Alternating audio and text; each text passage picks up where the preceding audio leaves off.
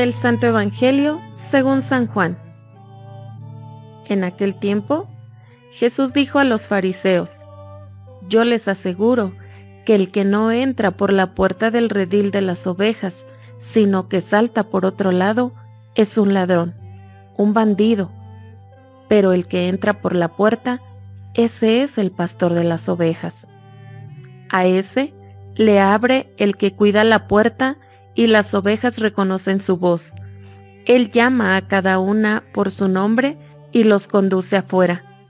Y cuando ha sacado a todas sus ovejas, camina delante de ellas y ellas lo siguen, porque conocen su voz.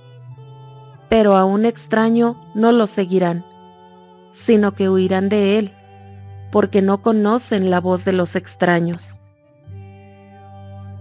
Jesús les puso esta comparación, pero ellos no entendieron lo que les quería decir. Por eso añadió, les aseguro que yo soy la puerta de las ovejas. Todos los que han venido antes que yo son ladrones y bandidos, pero mis ovejas no los han escuchado. Yo soy la puerta, quien entre por mí se salvará, podrá entrar y salir y encontrará pastos. El ladrón solo viene a robar, a matar y a destruir. Yo he venido para que tengan vida y la tengan en abundancia. Palabra del Señor.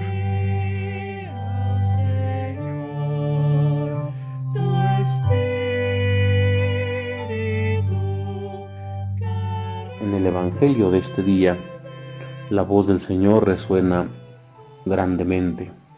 Él es el pastor, Él es quien nos llama por nuestros nombres y nos abre la puerta para entrar a las nuevas praderas de su reino, para que así tengamos vida y vida en abundancia, una vida verdadera, una vida plena.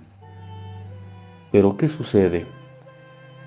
Sucede que en muchas ocasiones solo estamos atentos a escuchar algunas voces, esta voz puede ser la de nuestro propio interior.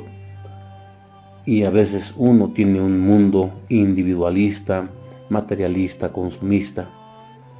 O a veces las nuevas ideologías, las nuevas corrientes de pensamiento, las tendencias son las que marcan nuestra vida, aparecen esa voz, nos llevan para esos caminos equivocados y que nos van a dar desagradables sorpresas. Nos llevan por un camino diferente al que el Señor nos ofrece. Así nos vemos tentados por un mundo de aparente felicidad, donde todo está bien, donde parece que es la última moda escuchar esa voz.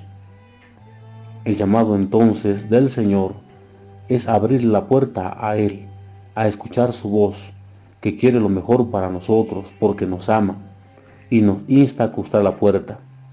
Debemos ser fuertes y seguirlo, como una oveja sigue a su pastor, confiados y obedientes para entrar por la puerta prometida. No basta ser un buen ser humano, no basta con realizar acciones que ayuden al prójimo. Debemos estar en constante comunicación y conversación con nuestro Señor a través de la oración, a través de los sacramentos, de la obediencia de sus mandamientos, a través de las cosas que nos acercan a Él. Porque al estar familiarizados con su voz, estaremos más preparados para oír de las voces extrañas que el mundo actual nos hace oír una y otra vez. A la luz del Evangelio de hoy, podemos hacernos la pregunta, ¿cuál es esa puerta? ¿Cuál es nuestra puerta? ¿Es de verdad Jesús? ¿Qué voz seguimos cuando escuchamos tanto ruido en nuestra sociedad? Que el Señor, Dios nuestro, nos ayude siempre a tener presente que Cristo es la puerta por donde tenemos que cruzar, que Él es el que nos viene a hacer el bien.